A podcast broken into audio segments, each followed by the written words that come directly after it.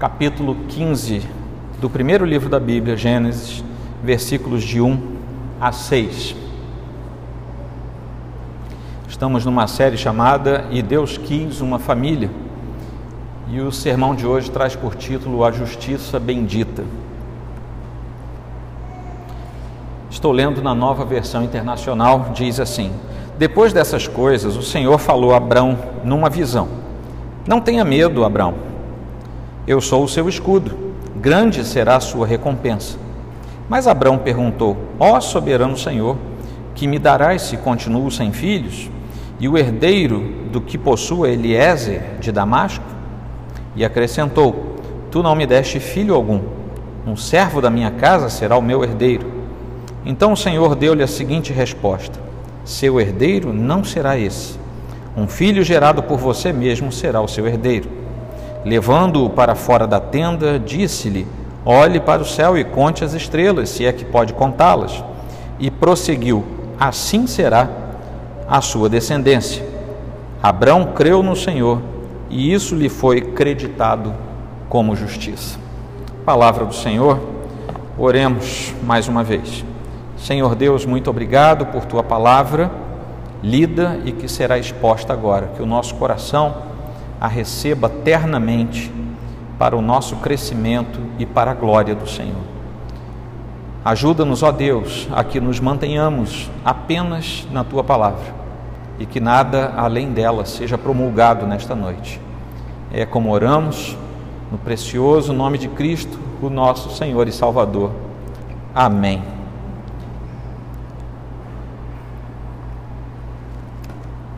Meus irmãos, os episódios anteriores foram muito marcantes. Nós estamos desde o primeiro domingo deste ano, se não me falha a memória, desde o primeiro domingo do ano, nessa série. Começamos lá em Gênesis capítulo 1 e nós temos uma sequência de reconhecimento daquilo que Deus chama o ser humano a fazer. E aqui nós estamos na vida do patriarca, do primeiro deles, talvez o mais importante por sua pujança e por ser o iniciante, o iniciante de toda uh, uma etnia chamada por Deus. Ele foi chamado por um Deus que lhe era totalmente estranho, desconhecido, e esse Deus também manda que ele saia daquilo que ele conhecia e que fosse para uma coisa que ele tampouco conhecia. É esquisito. Imagine se você sendo Abraão, você tinha as suas divindades, tudo bem que a sua relação com esses deuses era também esquisita, né? porque nenhum Deus, a não ser o nosso, é de verdade, mas ele estava lá, crédulo naquilo, e ele estava então na sua paz, lá na sua tenda, em Ur dos Caldeus, e ele, a, a Bíblia não diz como Deus se revelou a ele, mas o, o que a Bíblia diz é que Deus falou com ele. E Deus diz a ele: Abraão, sai da tua terra, sai daí do lugar que você conhece, do meio dos teus parentes, e vai para um lugar. E eu não sei se Abraão perguntou, mas para onde eu vou? O fato é que Deus não revela para onde ele vai, simplesmente manda que ele saia do lugar. E se você se colocar no lugar dele, isso é uma atitude muito temerária, é necessário ter muita fé para obedecer um Deus que você não conhece, saindo do seu conforto e da sua zona de segurança e indo para algo que você não conhece. Mas incrivelmente ele creu nessa revelação de Deus, eh, que ainda era estranho para ele, e sai então.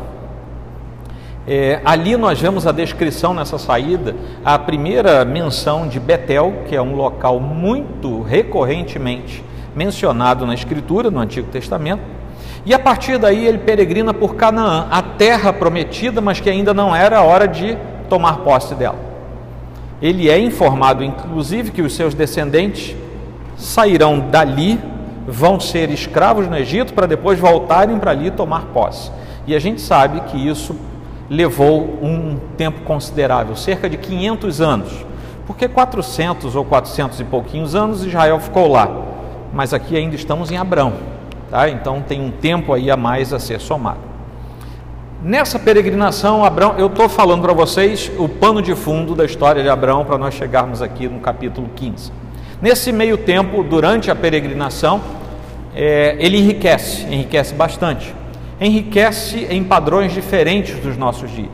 Ele enriquece tendo muitos camelos, muitas, é, muita cabra, muita ovelha, muito escravo, então isso não seria uma riqueza considerável hoje, É claro que os rebanhos sim, mas o resto, inclusive, está politicamente incorreto, se é que você anda por esses caminhos do politicamente correto, eu espero que não. Mas a análise daquilo que era a riqueza de Abraão deve ser uma análise sincrônica e não anacrônica, para nós não incorrermos em problemas eh, de interpretação. No meio desse caminho também o seu sobrinho enriquece, Ló.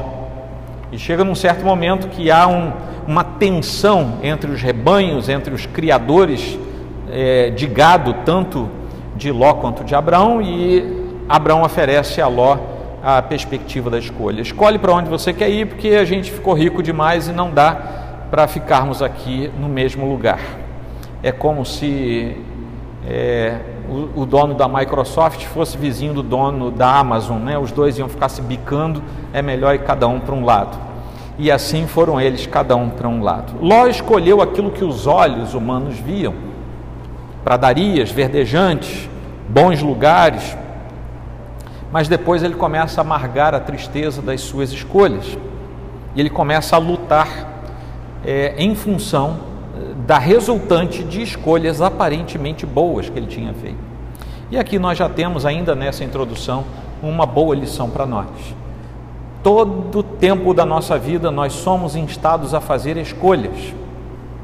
E o Senhor nos dá a liberdade de agência para fazermos as nossas escolhas naturais mas todas as nossas escolhas, boas ou mais, aparentemente ou concretamente boas ou mais, terão consequências. E as consequências poderão ser boas ou más. Tá bom? Então é necessário que nós vejamos isso. E finalmente, né, depois que Ló, estando lá em Sodoma, naquela área ali, naquele vale onde ficavam as famosas cidades de Sodoma e Gomorra, ele se vê sequestrado por cinco reis que invadiram a sua cidade, o seu recinto, levaram Ló, sua família, seus servos, seus bens como escravos.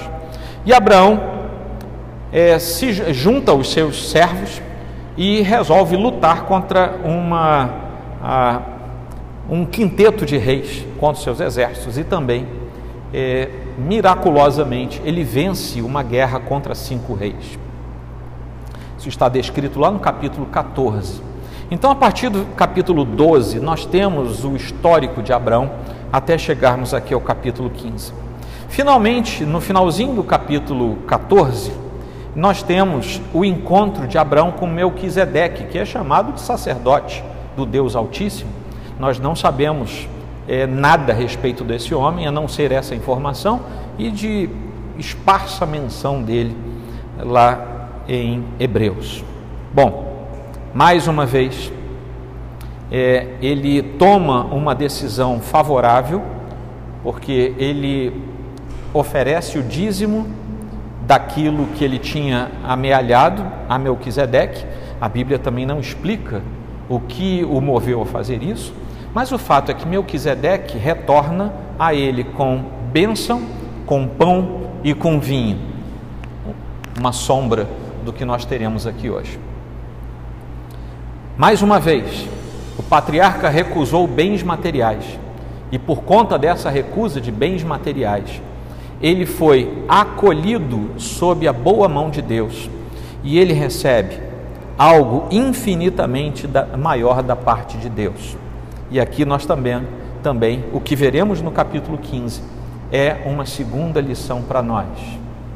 Não apenas as nossas escolhas nos deixam resultantes marcas, que podem ser positivas ou não, como também nem sempre aceitar e angariar aquilo que é, é aparentemente positivo no sentido de nos tornar melhores, mais ricos, mais volumosamente é, conquistadores de coisas naturais, tem a ver com aquilo que Deus faz por nós.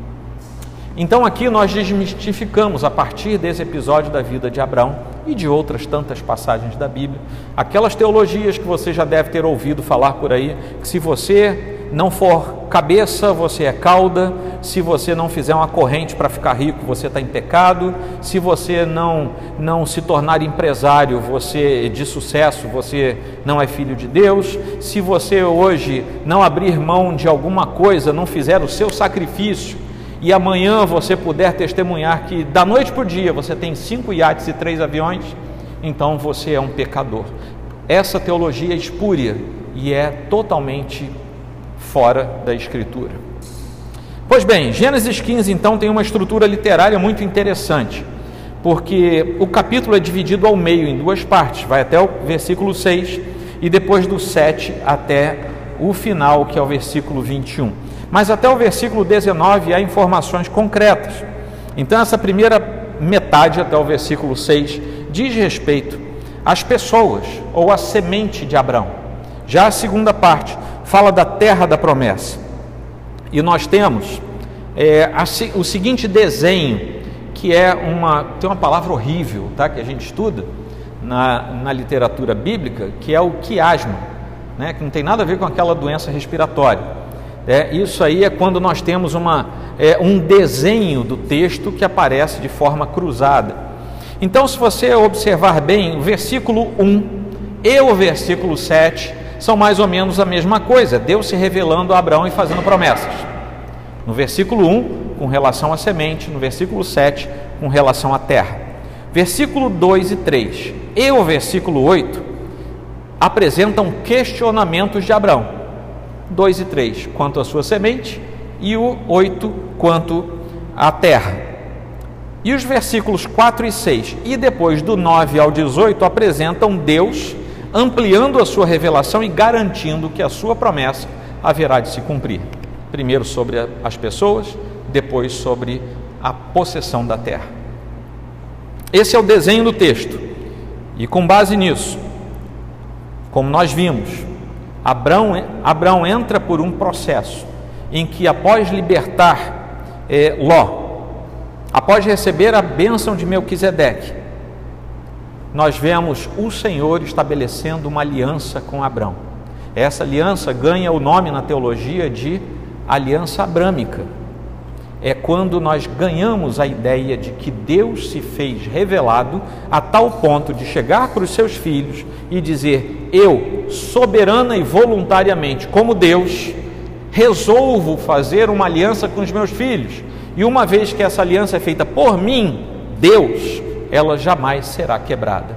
E aqui Deus confirma, estabelece e confirma essa aliança pelos passos da aliança que poderão ser estudados numa outra ocasião. Para nós que somos reformados, também chamados de calvinistas muitas vezes, a ideia da aliança de Deus para conosco, para com seu povo, é tremendamente importante. Nosso batismo é pautado na aliança. A nossa vida com Deus é pautado na aliança. A, a correspondência que nós fazemos a Deus em resposta a, da nossa vida de santidade é pautado na aliança. Então, essa é uma doutrina que, sendo refletida sobre, por exemplo, os sacramentos, batismo e ceia, é, nós temos é, como uma doutrina de muita importância para o nosso cultivo espiritual. Bom, meus irmãos, o primeiro ponto que eu gostaria de conversar com vocês está aqui no versículo 1. Depois dessas coisas, o Senhor falou a Abraão numa visão: Não tenha medo, Abraão. Eu sou o seu escudo, grande será a sua recompensa. Se você olhar para trás, no capítulo anterior, o versículo 20 termina dizendo assim: E Abraão lhe deu dízimo de tudo, para Melquisedeque. O versículo 23 diz assim: Juro que não aceitarei nada do que lhe pertence. Quando o rei de Sodoma oferece o despojo de guerra Abraão diz: Eu não vou ficar com nada que você me oferecer, porque eu não quero que depois você diga: Eu enriqueci Abraão. Quando você olha para o versículo 4 do capítulo 15, está lá: Um filho gerado por você mesmo será o seu herdeiro. E no final do versículo 5 diz: Assim será a sua descendência. No versículo 18 diz assim: aos seus descendentes dei esta terra, desde o ribeiro do Egito até o grande rio, o Eufrates. O que nós temos aqui é nitidamente Abraão abrindo mão de algo que ele tinha direito, ele tinha direito, pelas leis daquele tempo, de vencer uma batalha e pegar tudo que ele quisesse, inclusive gente como escravo. Mas ele diz para o rei de Sodoma: Não vou pegar nada, eu não quero ninguém, eu só quero que meu sobrinho e as demais pessoas sejam libertas, é só isso. Ele se encontra com o sacerdote do rei do Deus Altíssimo, e ele ao invés de receber, ele dá, ele dá o dízimo. E aqui vocês devem estar pensando assim, Reverendo Joel hoje vai começar sua carreira de pedinte na igreja. Não, não vou começar minha carreira de pedinte. É uma constatação que está no, no livro que o Senhor deixou para nós. Abraão não pegou nada, não recebeu nada, não aceitou nada. Pelo contrário, quando ele se encontra com alguém que ele sabia que era sacerdote de Deus Altíssimo, que ele nunca tinha visto na vida, ele pega o dízimo do que ele tinha entrega para aquele homem. E ele recebe a primeira coisa, pão e vinho, juntamente com uma bênção. E aquilo foi suficiente para Abraão.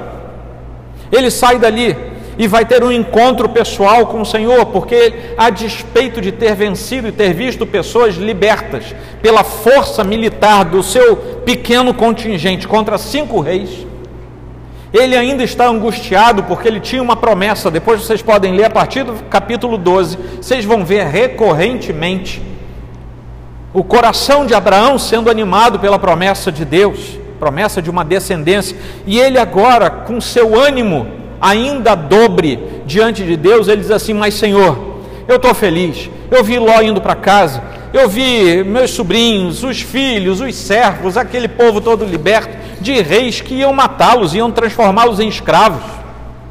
Estou feliz por isso, mas meu coração ainda está abatido. Onde está minha família, Senhor? E ele começa a deixar o seu coração falar alto na presença de Deus. E esse primeiro versículo é um ponto que eu destaco aqui para vocês quando Deus revela a si mesmo e faz uma promessa que já tinha sido feita, mas Deus, conhecendo quem nós somos, de vez em quando ele repete as coisas porque a gente esquece. E Deus às vezes repete. É por isso que nesta igreja você vai, vai ouvir repetições aqui, principalmente a respeito da verdade do Senhor. A gente esquece mesmo. Então, esse início do capítulo 15 é uma imediata remissão de fatos passados de Abraão, desses últimos capítulos, 12, 13 e 14. É por isso que começa assim: depois dessas coisas. De que coisas o autor sagrado está falando?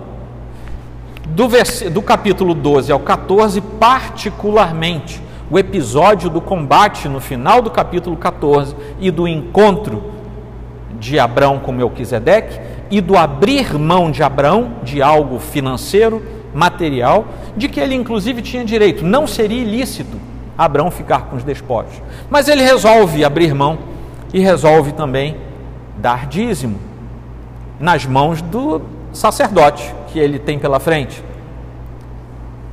Se você olhar antes disso, você vai ter dificuldade em achar Deus ordenando que o dízimo fosse dado. Foi algo que brotou no coração de Melquisedeque. Desculpem, de Abraão diante de Melquisedeque. Mas há uma conexão direta entre o final do capítulo 14 e o início do capítulo 15, por isso ele fala depois dessas coisas. O galardão de Abraão, pelo serviço fiel a Deus, é muito maior que o espólio que o rei de Sodoma tinha oferecido a ele. Assim será a tua descendência. Um filho gerado por você mesmo será o seu herdeiro. Quando Abraão começa a ouvir essas coisas da parte de Deus, eu não sei se ele pensou nisso, mas talvez se fosse eu ou você a gente pensaria. Né? Não sei nem se isso traria um certo orgulho espiritual, que seria pecaminoso, e a gente dizer assim: ah, ainda bem que Deus percebeu o que eu fiz lá atrás mas somente Deus pode galardar, galardoar Abraão com algo que Abraão não seria capaz de conquistar. Ele abre mão do que ele poderia conquistar e ele recebe da parte de Deus algo que ele não poderia conquistar, somente Deus poderia dar a ele. Então, sobre essa recompensa, esse galardão, né, eu sou o seu escudo, grande será a sua recompensa. Na revista atualizada, isso está chamado de galardão, que é a mesma palavra que é usada lá no Apocalipse para aquele que tem o seu galardão chegando na presença eterna do Senhor. Mas diante da promessa do Senhor, Abraão sequer mencionou a possibilidade de reter para si os bens materiais que estavam diante dele. Isso já demonstrava a, qual era a pujança da fé de Abraão e já demonstrava que ele estava disposto a seguir algo que no seu coração tinha sido colocado pela ação do próprio Deus. Então nós temos a ordem que vem de Deus. Logo em seguida, não tenha medo, Abraão. E ele prossegue: Eu sou o teu escudo. É, essa ordem, muito mais do que uma expressão é, de linguagem da parte de Deus, mas antes de mais nada, essa ordem serve para pôr fim a duas questões que poderiam estar no coração de Abraão e que costumeiramente nós carregamos no nosso coração e que também precisamos pôr fim a elas: a dúvida e o medo. Todos nós temos dúvida. Ou você, vocês acham que só eu tenho dúvida de alguma coisa? Todos nós temos dúvidas. E todos nós temos medos. Todos nós temos medo de alguma coisa. Mas o que nós ouvimos Deus falando para Abraão, e que nesta noite, por causa da perenidade da palavra de Deus, também é falado a cada um de nós, é simplesmente isso, e é uma ordem, está no imperativo: não tenha medo. Não tenha medo, Joel.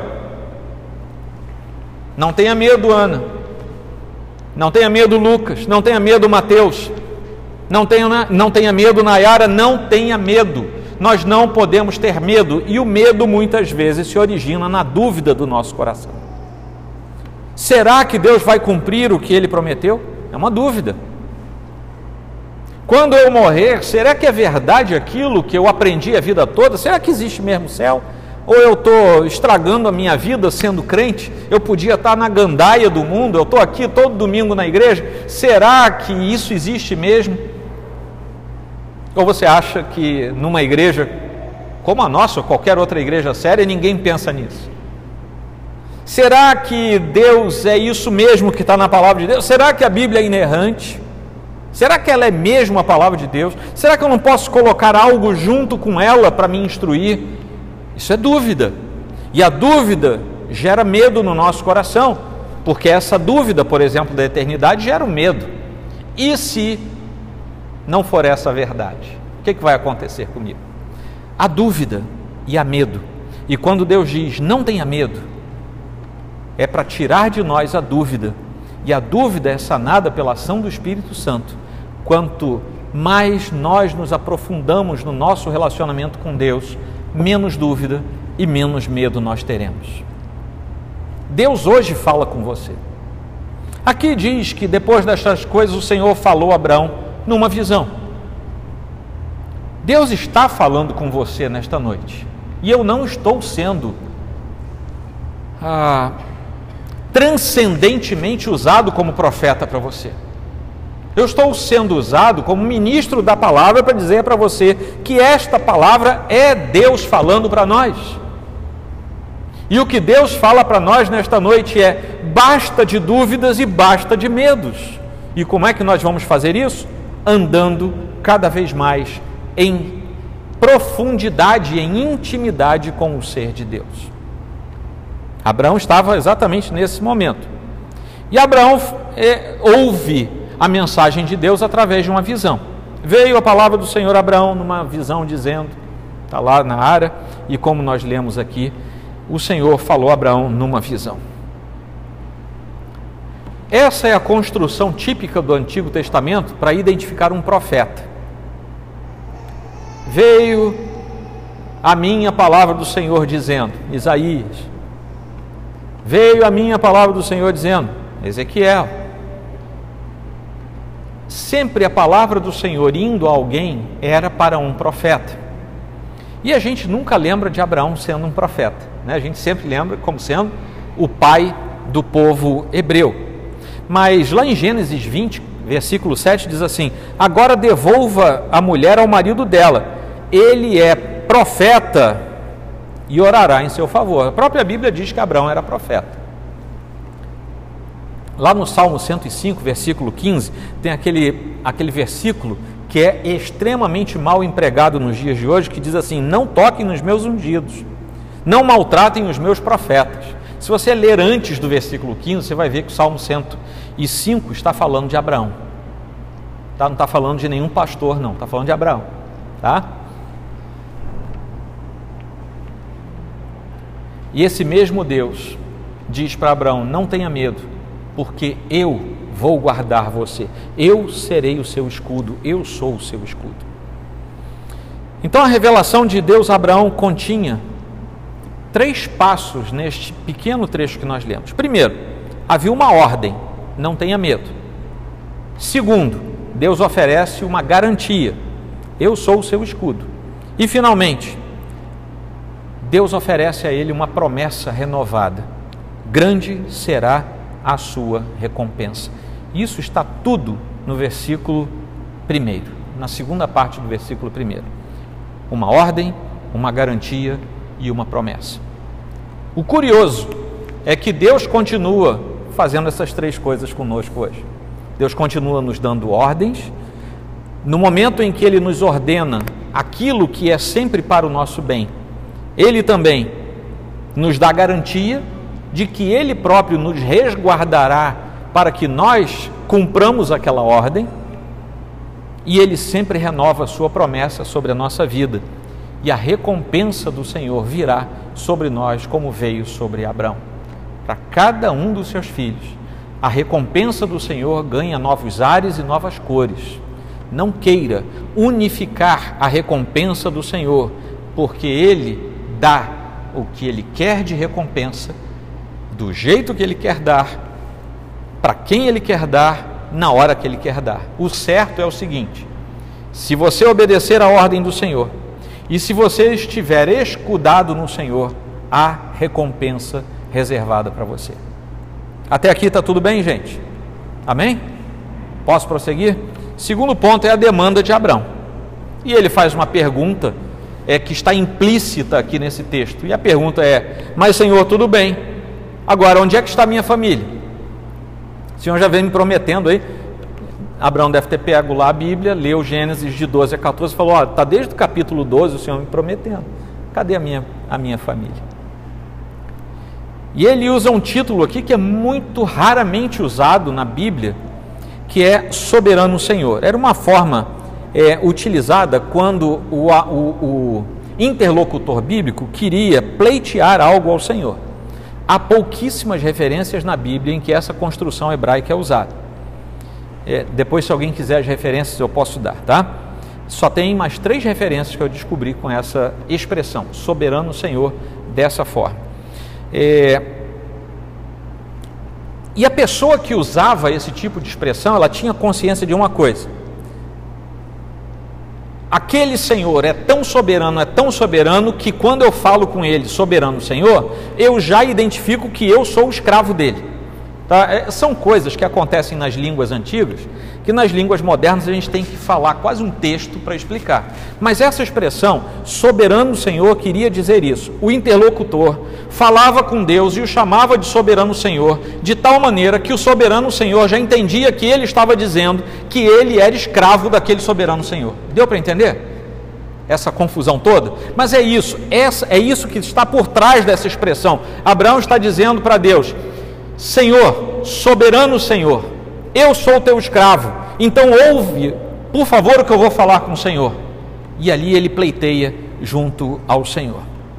Ele diz que segue na caminhada, ou seja, ele está continuando, como se a vida fosse uma grande jornada, e, e, essa ideia do caminho para os hebreus era algo muito contundente. Ensina o teu filho no caminho que ele deve andar. Olha o caminho pelo qual vais trilhar. Que caminho vais escolher? A ideia do caminho, porque era um povo primeiro nômade, depois um, um povo que andava muito. Precisava andar entre as cidades e a ideia do caminho era algo muito importante na cultura é, dos hebreus antigos. Mas ele diz aqui, é, com a sua expressão de fé, com aquilo que ele podia dizer a Deus, ele fala tudo isso porque ele ainda estava sem filhos. Ele diz: Senhor, eu, eu entendi, eu sei que não é para ter medo, soberano Senhor. Eu, como teu escravo, estou dizendo só tenho um probleminha: eu não tenho filhos, eu tenho um escravo, esse Damasceno. Eliezer, gente boa, só que havia uma questão na cultura do tempo de Abraão, e talvez a gente não entenda assim, mas por que, que ele ficou tão angustiado com isso? Não era só ele esperar o dia que o primeiro filho nascesse, ele dizia para Eliezer: Valeu, você não é mais o meu herdeiro. Não era assim que funcionava. Porque uma vez alguém adotado como herdeiro não poderia mais ser deserdado. O que Abraão está dizendo, e aí nós precisamos fazer uma leitura paralela ao texto bíblico, é o seguinte: Senhor, eu tenho esse meu servo, é gente boa, é fiel, é, tá do meu lado, mas ele não é meu filho, e se ele se tornar o meu herdeiro, mesmo se eu tiver um filho depois, o meu filho não vai ser mais meu herdeiro. E isso angustiava o coração de Abraão.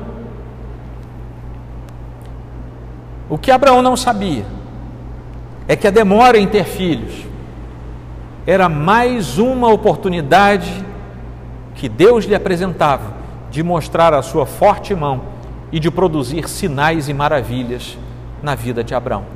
E aqui vai mais uma lição para nós. Às vezes, só às vezes, a gente reclama com o Senhor. Mas, Senhor, está demorando muito. Né? Os irmãos e as irmãs que estão em constante busca dizem: Senhor, onde está o meu varão e a minha varoa que tanto demoram? Calma, vai chegar. Ou quem sabe outras coisas da vida, seus estudos, coisas lícitas, coisas dignas, coisas boas. E parece que aquilo demora. Tenha paciência porque muito provavelmente a tardança tem a ver com o volume da manifestação da graça de Deus. Isso é garantia? Não. Não no, no nível da nossa vida, mas há uma garantia dada por Deus, porque essa sim é a promessa dele. Haverá um dia em que todas essas outras demandas perderão sentido, porque estaremos diante da face do Deus Todo-Poderoso. Mesmo que você não tenha sido rico, eu não tenho nada contra os ricos, não. Aliás, gostaria que esta fosse uma igreja rica. Tá? A gente precisa terminar as coisas aqui. E se você for rico e fiel, é uma bênção no reino de Deus. Então não tenho nada contra o crente rico, não, desde que ele seja fiel ao Senhor. Mas se você não for rico, se você for perseguido, se você for maltratado, tudo por amor a Deus, Lembre-se que há uma promessa que ninguém nem nada consegue furtar a você. É conquistar o seu lugar visível, porque esse lugar já é seu, em Cristo Jesus, é conquistar visivelmente a posição de estar pela eternidade diante do Senhor. Pois bem, Abraão tinha fé. E o versículo 3 mostra e acrescentou: Tu não me deste filho algum, um servo da minha casa será o meu herdeiro. Mostra uma tensão clara entre as promessas de Deus, que nós ainda não vimos cumpridos, e aquilo que o nosso coração anseia. São os dilemas da nossa alma diante da verdade de Deus e que muitas vezes a gente não consegue relacionar bem com as nossas sensações e os nossos sentimentos. Aí voltamos para a dúvida e voltamos para o medo. E Deus, mais uma vez, diz para a gente: não tenha medo e parece que a gente, pela nossa pecaminosidade, pela, pela, por esse ser modorrento que nós somos, muitas vezes nós ficamos é, boquiabertos diante das circunstâncias da vida e simplesmente não conseguimos sair da nossa letargia e dar um passo a mais na direção daquilo que Deus tem para nós. Finalmente, nos versículos de 4 a 6, nós temos a revelação de Deus que é mais uma vez dada e as garantias de Deus em direção ao seu filho. Então o Senhor deu-lhe a seguinte resposta. E aqui Deus começa a falar, de forma contundente. É como se Deus falasse assim: Abraão, agora você já falou tudo o que queria, agora para de falar, que quem vai dizer agora o que vai acontecer sou eu. Seu herdeiro não será este. Um filho gerado por você mesmo será o seu herdeiro. Levando-o para fora da tenda, disse-lhe: Olha para o céu e conte as estrelas, se é que pode contá-las, e prosseguiu: Assim será a sua descendência. Abraão creu no Senhor e isso lhe foi creditado como justiça. Assim são os últimos versículos da nossa reflexão de hoje. Esse é um diálogo entre Deus e Abraão. Daqui para frente é só Deus falando. E o Senhor estava aqui demonstrando a sua proximidade pactual com Abraão. Deus fala ao coração dos que são seus.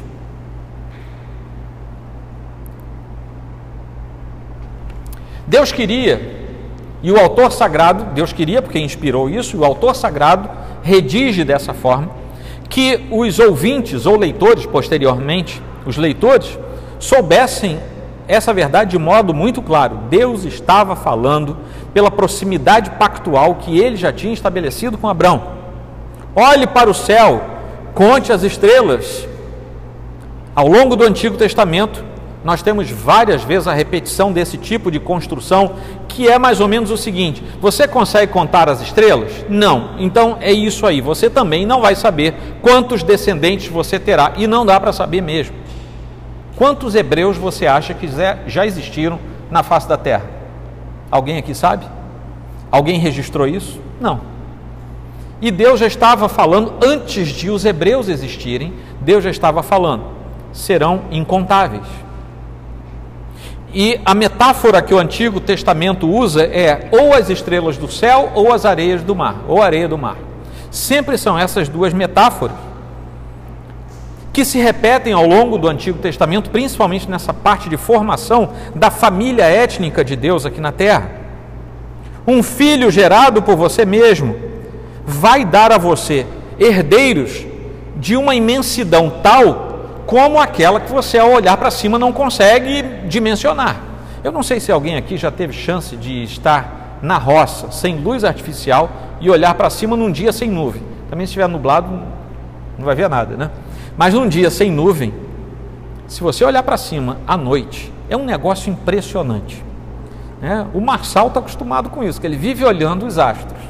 Né? O nosso é, astrônomo de plantão aqui da igreja. Se alguém tiver é, questões astronômicas, fale com o Marçal. Não fale comigo nem com os presbíteros. Consulte o Marçal. Mas não dá para você contar. Se você perguntar para uma pessoa que estuda isso, como o nosso irmão, ou tantos outros estudiosos, eles vão dizer: olha, calcula-se que aqui haja não sei quantos bilhões de astros e ali outros tantos bilhões. Eu não sei como é que fizeram a, essa contagem. É óbvio, né, gente, que isso é para nós termos uma ordem de grandeza. Ninguém foi lá contar uma por uma. É, mas são incontáveis. Até porque, se nós tivéssemos como contar, descobriríamos novas partes do cosmos e aí começaria tudo de novo há uma incontabilidade das estrelas do firmamento. E também não dá para contar as areias do mar, os grãos de areia. Então Deus usa isso para dizer: a minha promessa, Abraão, não é uma promessa comum. Promessa comum é você andar pelo deserto e todo dia você ter o que comer. Isso é uma, uma promessa comum do nosso dia a dia. Agora, eu estou dando para você uma promessa extraordinária porque você já é velho, tua mulher é estéril. O que eu estou dizendo para você, Abraão, é que eu estou dando a você uma promessa extraordinária que vai além do que você pode imaginar, supor e naturalmente crer. Você vai crer por, por minha palavra. Agora, naturalmente, você não creria nisso. Há promessas de Deus para nós que são extraordinárias. E a mais extraordinária delas todas é Deus olhar para quem estava morto em seus delitos e pecados e dizer: agora você tem vida, levante de sua morte espiritual e creia em mim e nas minhas promessas, creia na minha palavra, creia na eternidade ao meu lado. Isso é a mais fantástica de todas as promessas que o Senhor pode dar a um ser humano. O coração de Abraão, olhando para aquele Senhor soberano, ele se colocando como servo, se reconhecendo como um escravo de Deus. Agora ele olhava para a imensidão do cosmo e ele se entendia como também minúsculo, mínimo, quase invisível diante do Senhor que tinha criado todas aquelas coisas. Mais tarde, para vocês verem como é que a Bíblia tem umas correlações, mais tarde, na, se não me falha a memória, agora na quarta geração depois de Abraão, surge um sujeito chamado José e José, todo serelepe, né, o queridinho do papai, com a túnica colorida, eu não sei como é que era isso, devia ser muito cafona, né? Mas naquele tempo pegava bem ter uma túnica toda colorida. né? Ele devia ser assim meio havaiano, não sei como é que era, mas lá estava ele, todo serelepe, junta os irmãos e o pai, ele diz: Papai, irmãos, olha que eu tive um sonho e eu era o centro de tudo, e o sol, a lua e até as estrelas se inclinavam, me reverenciavam. Ele não apanhou porque Abraão gostava, é, Jacó gostava muito dele. Mas a raiva dos irmãos foi tamanha que ele foi vendido como escravo. A ideia das estrelas, a ideia da imensidão, a ideia do firmamento. Por que, que os irmãos eram as estrelas? Porque dos irmãos haveria algo incontável. José não estava fazendo uma correlação textual, mas nós entendemos que ali havia uma relação semântica dentro do texto que trata dos patriarcas. Abraão creu no Senhor e a partir daí ele se torna o pai de todo aquele que crê no Senhor Deus. E Paulo, lá na frente, no Novo Testamento, vai usar isso como paradigma da salvação pela fé. Ele fala isso em Romanos 4, em Gálatas 3, porque ele, Abraão, confiou plenamente no Senhor e na sua promessa como sendo o Deus único e verdadeiro, único, confiável e totalmente fiel, e por isso era necessário crer nele. E aquilo lhe foi creditado, foi posto nele um crédito, vamos dizer assim. É que nem seu telefone, aquele que você põe crédito, né? você recebe o crédito e por isso você pode falar depois. Houve um crédito posto sobre a vida de Abraão, e por causa disso, ele é tido como alguém justo diante de Deus. Deus é o agente desse verbo, aquele que deu crédito de justiça, e Abraão era o passivo nessa história. Ele recebe, Deus dá e ele recebe, significando que Deus computou a fé de Abraão na promessa como justiça daquele filho de Deus para com o próprio Deus. Ora,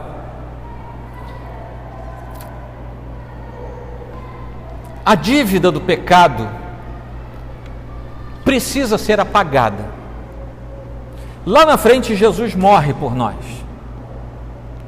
E quando nós cremos, a fé no Filho de Deus e na Sua obra entra como crédito para a nossa vida o crédito da regeneração com o acúmulo da fé, tudo isso vem de Deus para nós.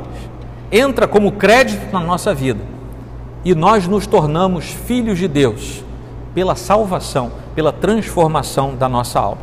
A fé de Abraão aqui e a resposta da graça de Deus serviram mais tarde, nós já vimos como um paradigma também, não apenas da salvação que Paulo fala, mas da própria experiência cristã em três passagens diferentes do Novo Testamento.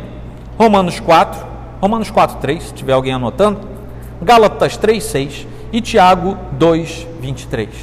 Nessas três referências, a fé de Abraão aponta para a salvação. É um padrão, é um paradigma. Salvação e vida cristã. Crer em Deus, receber a justiça, ter fé no Senhor. E por que, que a fé de Abraão é tão ressaltada aqui nesse momento? porque simplesmente não é possível andar em aliança, andar é, vinculado a outra pessoa se você não acreditar na outra pessoa. Você imagina se você se casar com alguém cujo comportamento você desconfie. Você já vai casar desconfiando da pessoa. Isso vai dar certo? Seja honesto, isso vai dar certo? Você é, foi criado com um sujeito ali no seu bairro, você sabe que o cara é enrolão. Ele dá nó em pingo de éter antes dele cair no chão. É enrolão. Ludibria todo mundo. Você vai ficar tranquilo em se tornar sócio dele? Seja honesto. Você vai querer ser sócio de um sujeito que enrola tudo, até a mãe ele enrola? Só era possível Abraão dar o passo dele em direção a Deus, após Deus estabelecer aliança, se houvesse fé sobre Abraão, a tal ponto que Abraão entendesse que Deus é totalmente crível, fiel e único. Enquanto nós duvidarmos e tivermos medo na nossa relação com Deus, nós não estaremos plenamente aliançados com Deus. É necessário obedecer a primeira ordem aqui de Deus: não tenha medo. E somente aí nós poderemos andar em aliança perfeita com Deus. Gênesis 15, 6, esse último versículo, nos oferece uma nota muito importante, porque o crer aqui não se refere, aqui nesse texto, lá no Novo Testamento existe uma inferência para isso, mas aqui não existe uma relação direta com a conversão de Abraão. Abraão aqui está dando um passo a mais, mas Abraão creu no Senhor como sendo Deus Todo-Poderoso quando ele não conhecia Deus. Ouve Deus dizendo a ele: sai da tua terra e da tua parentela, e ele obedece essa voz de Deus. Naquele momento, Abraão começou a crer em Deus. Mas aqui, ele entra numa relação pactual com Deus, algo íntimo, algo profundo, algo de que nós precisamos, porque talvez nós estejamos andando no caminho próximo a Deus, mas Deus para a gente ainda não representa o soberano Senhor.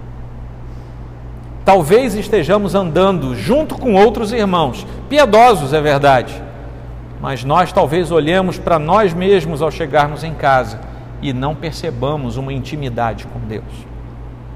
É necessário perder o medo, é necessário eliminar a dúvida, é necessário responder positivamente para que possamos andar em aliança com Deus.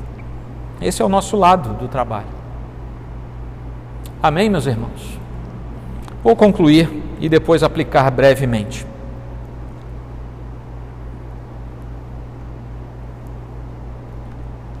Fazer escolhas é parte do gerenciamento da nossa vida. E Deus atribui a cada um a responsabilidade das escolhas que faz. Deus nos deu a vida, tem aí tem um meme por aí, né? Deus deu uma vida a cada um para cada um cuidar da sua, né? É, não deixa de ser verdade. Mas as escolhas podem resultar em coisas que não se esperam no meio do caminho. Ló parecia ter feito uma boa escolha, não parecia? Ah, eu vou para o melhor lugar, o melhor pasto. Tenho muitas ovelhas, tenho muito gado, eu vou para onde tem pasto. E Abraão levou os seus rebanhos para o deserto. Parecia ser uma escolha desigual. Mas no futuro, os resultados de Ló foram perda dor, aflição, perseguição, angústia, guerra. Abraão, por outro lado, parecia ter feito a pior escolha. Tanto no caso de Ló, quanto depois, quando ele resolve escolher não ficar com os despojos. Parece que Abraão era o sujeito derrotado, né? ele não queria escolher nada que fosse bom. O resultado da vida mostra que era o contrário. Mas a garantia dos bons resultados, prestem atenção nisso, a garantia dos bons resultados não se concentra tanto no objeto em si,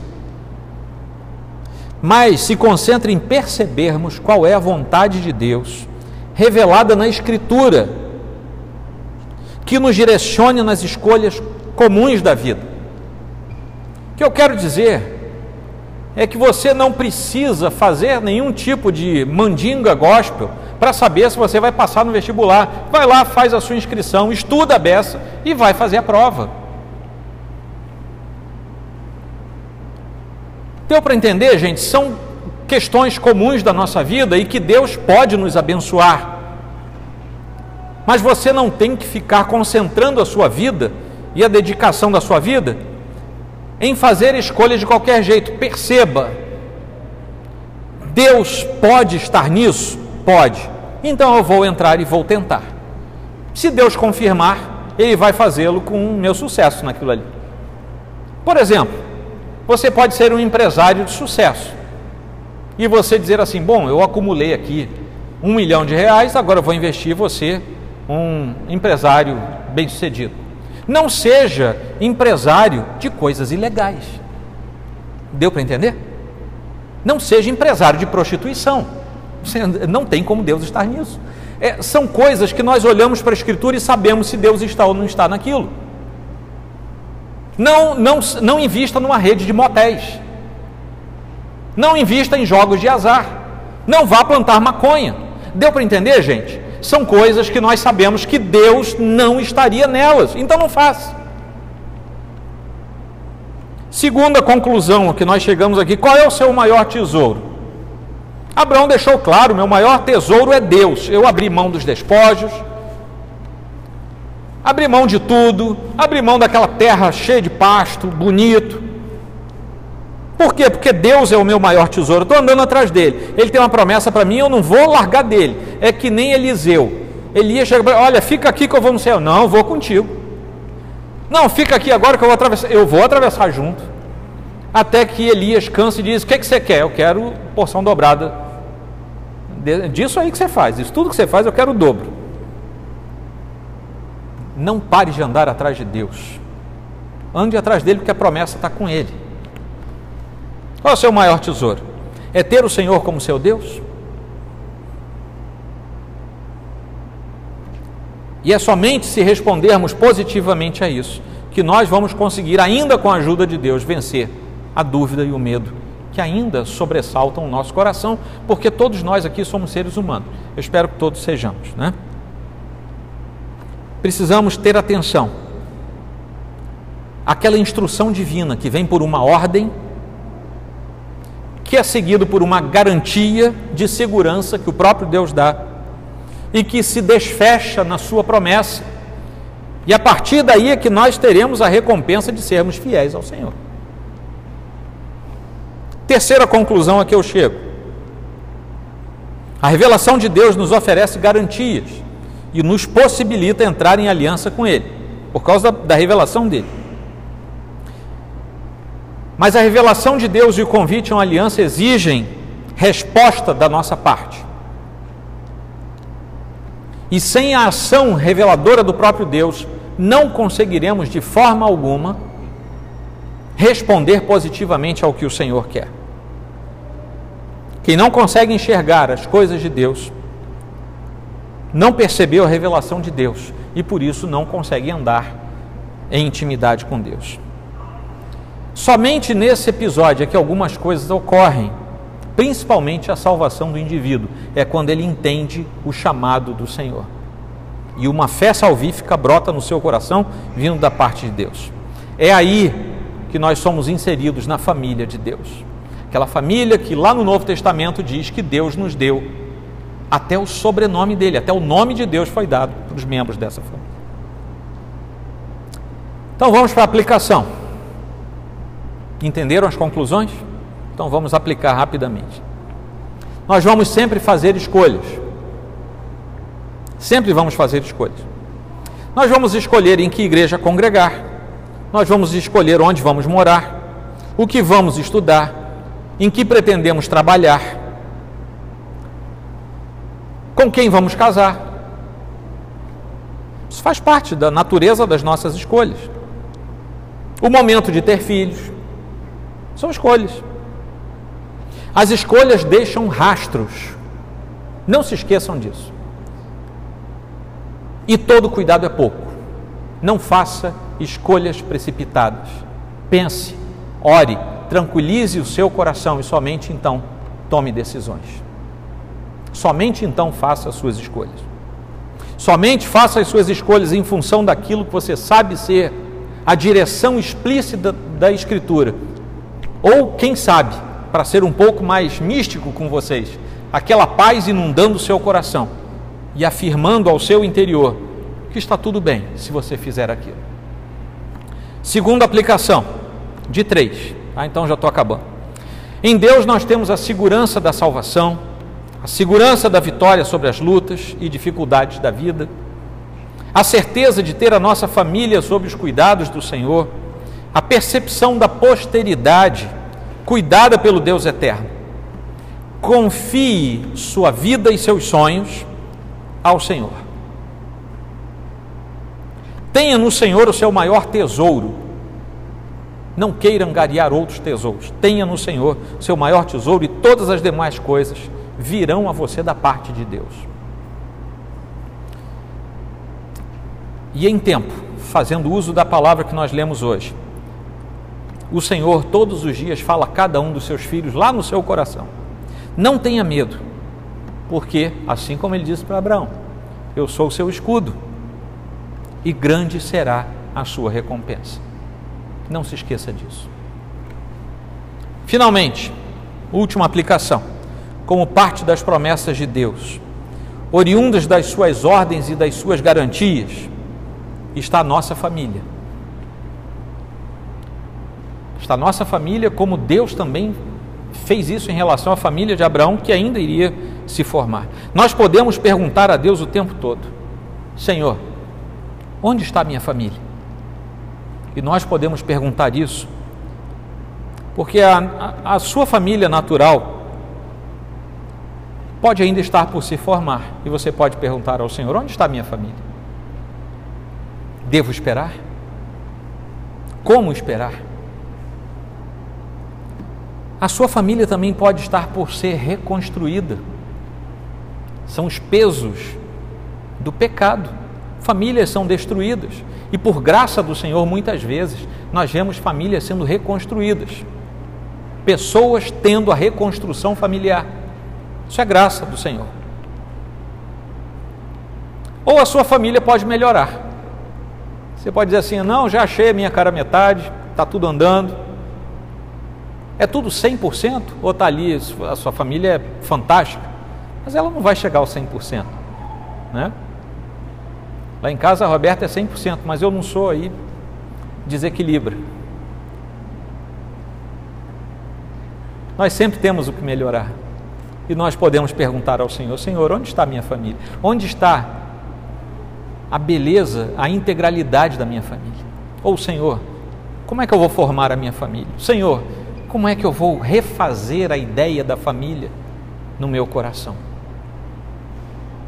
A pergunta sempre terá a resposta de Deus. E a resposta é: olhe para as estrelas do céu. Ou quem sabe a resposta é: você consegue contar a areia da praia? E ali virá poeticamente a resposta do Senhor: Deixe que eu vou fazer por você algo extraordinário e não algo ordinário na sua vida. Amém? Senhor, obrigado por tua palavra, obrigado porque o Senhor nos instrui mais uma vez. E obrigado a Deus porque o Senhor tem nos dado a chance de entendermos o teu chamado, a tua promessa e a tua aliança. Que o nosso coração agora seja cheio das tuas ternas promessas e das tuas garantias e que nós possamos esperar no Senhor. Em nome de Cristo Jesus. Amém.